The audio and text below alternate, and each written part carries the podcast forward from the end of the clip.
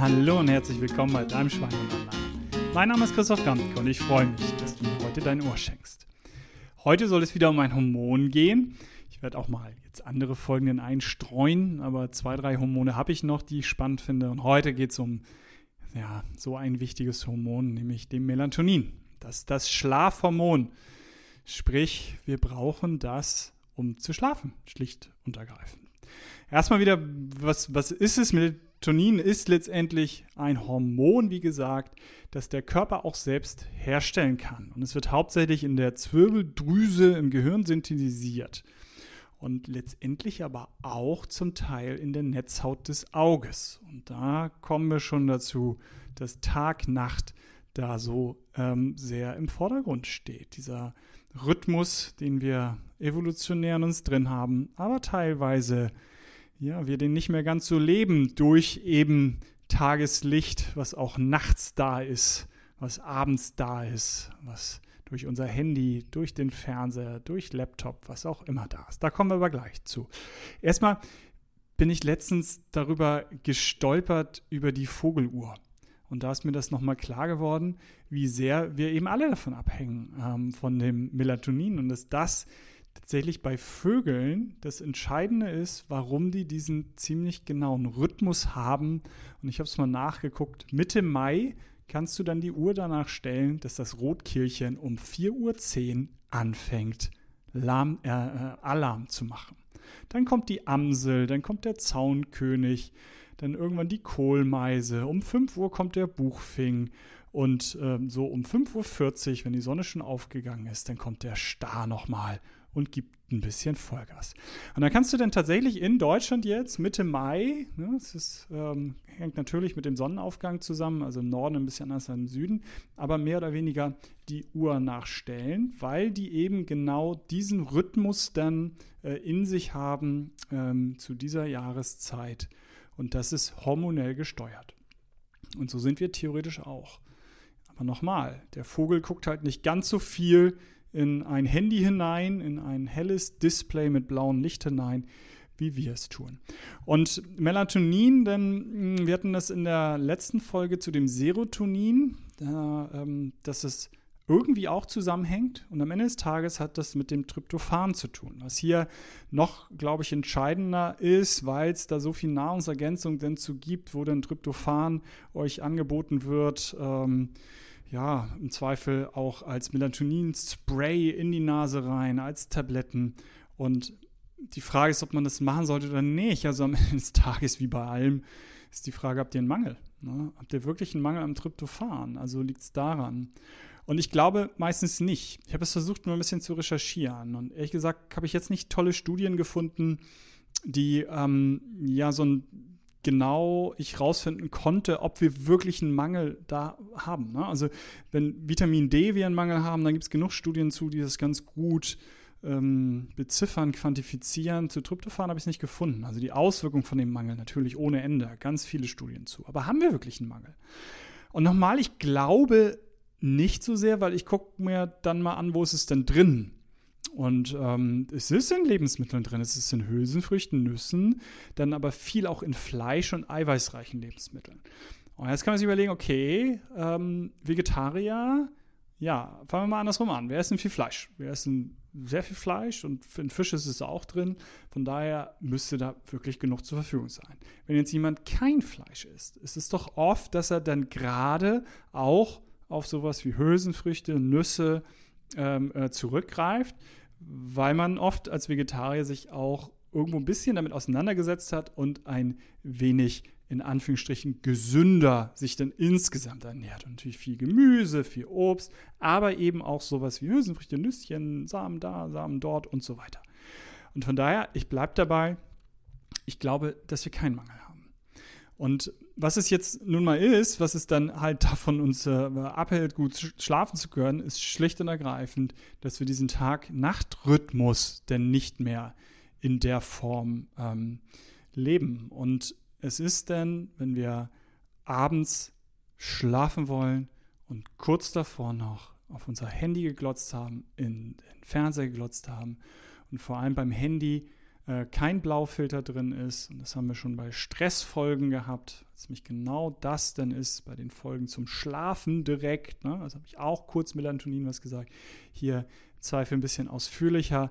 Denn ähm, ist mal schon mal der erste Tipp, macht bitte den Blaulichtfilter in euer Handy hinein.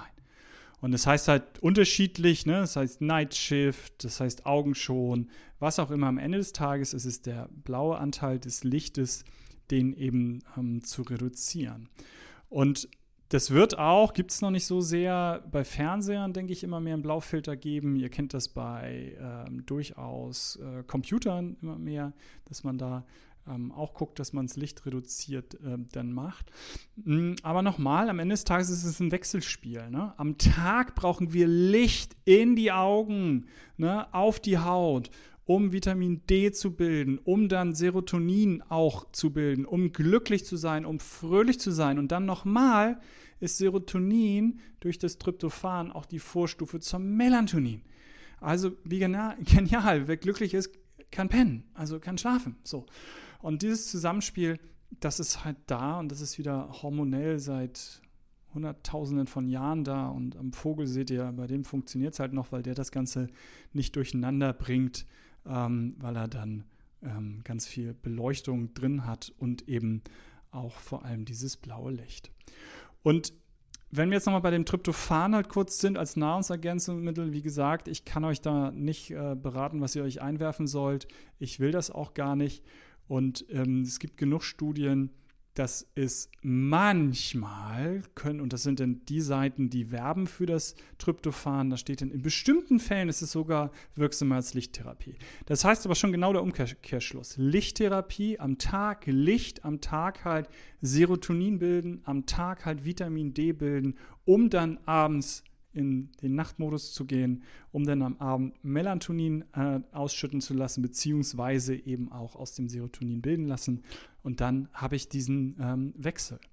Und nachts, und das ist auch vielleicht auch eine sehr interessante Zahl, ist die Ausschüttung dann von dem Melatonin 10 bis 100 mal höher.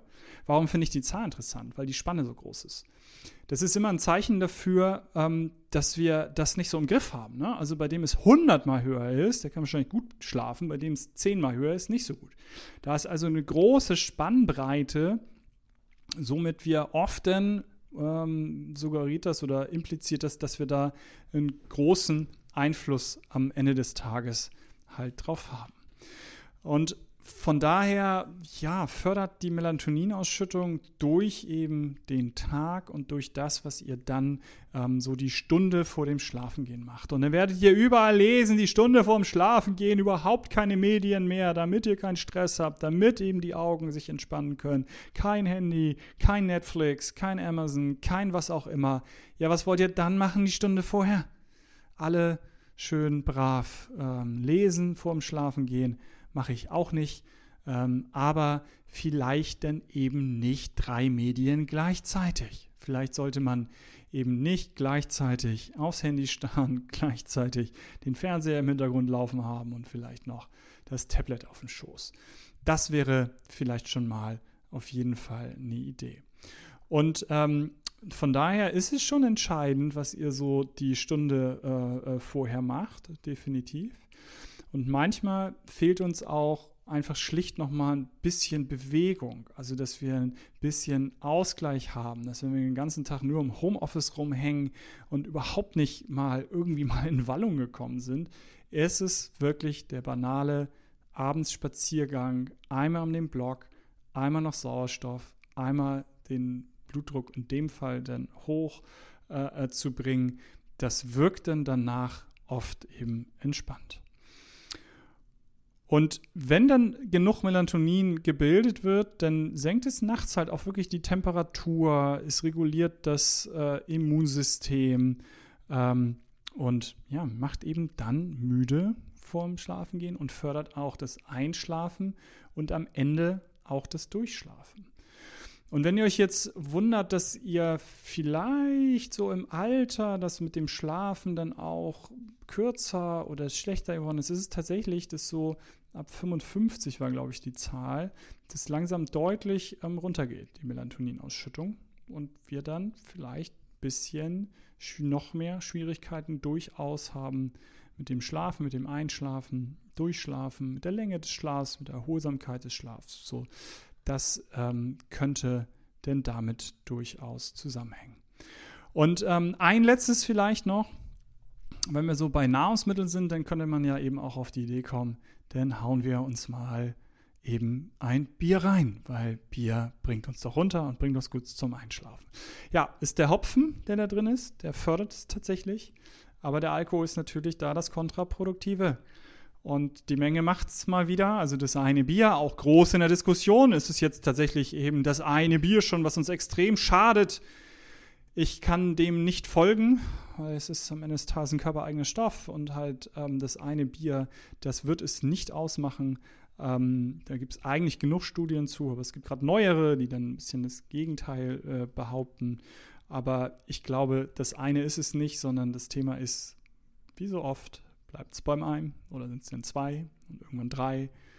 Und ähm, letztendlich sind wir dann nah dran, dass wir dann da täglich viel zu viel zu uns nehmen. Und dann ist natürlich Alkohol ein Zellgift. Und eben zum Schlafen, bei dem wir jetzt halt sind, man schläft halt flacher. Das kann man wirklich gut dann an Schla am Schlafrhythmus halt sehen, dass wir ja so wellenartige äh, ähm, ähm, ja, sozusagen, wenn man den, den, den Schlaf sich beobachtet, von Tiefschlafphase, Einschlafphase, äh, REM-Phase, Rapid Eye Movement, wo die Augen sich bewegen, ähm, dass wir so wellenartige drei, fünf, je nachdem Wellen über Nacht halt haben und ähm, letztendlich wird das Ganze flacher.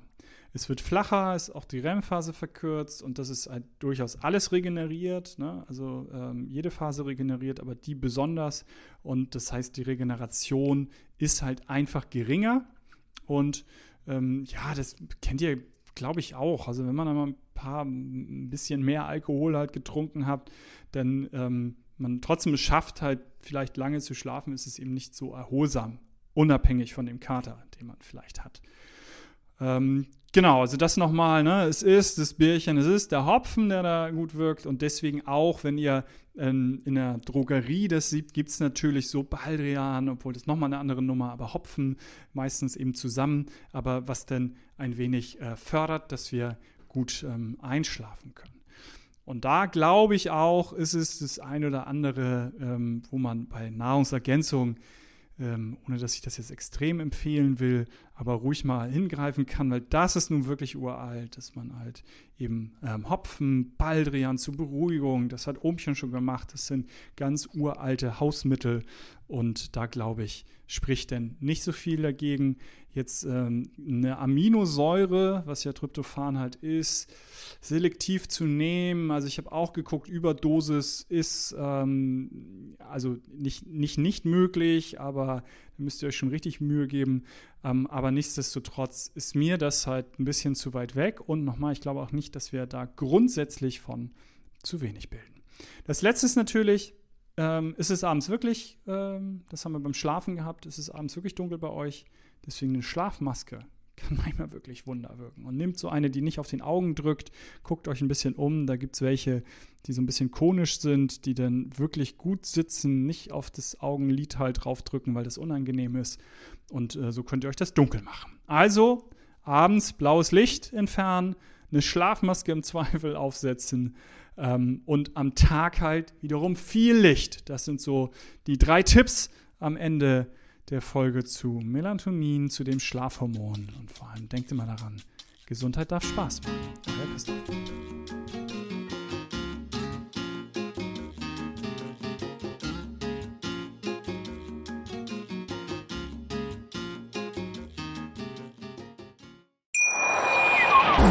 Schatz, ich bin neu verliebt. Was?